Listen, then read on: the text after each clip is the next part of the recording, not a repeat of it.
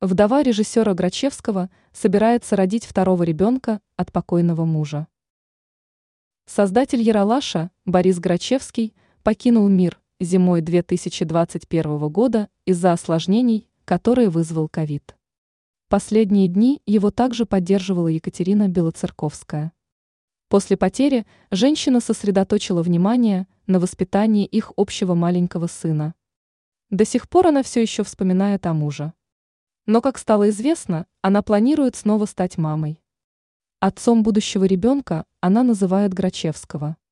Такое заявление женщина сделала в рамках шоу «Звезды сошлись на НТВ». По словам вдовы, был заморожен биоматериал. Он находится в израильской клинике. Я не знаю, сколько стоит хранение, потому что Боря сразу оплатил на 20 лет, отметила женщина. Белоцерковская добавила, что мечтает еще о дочери. Она считает, что сможет воспитать двоих детей. Искать нового бойфренда и снова выходить замуж 38-летняя Екатерина пока не планирует.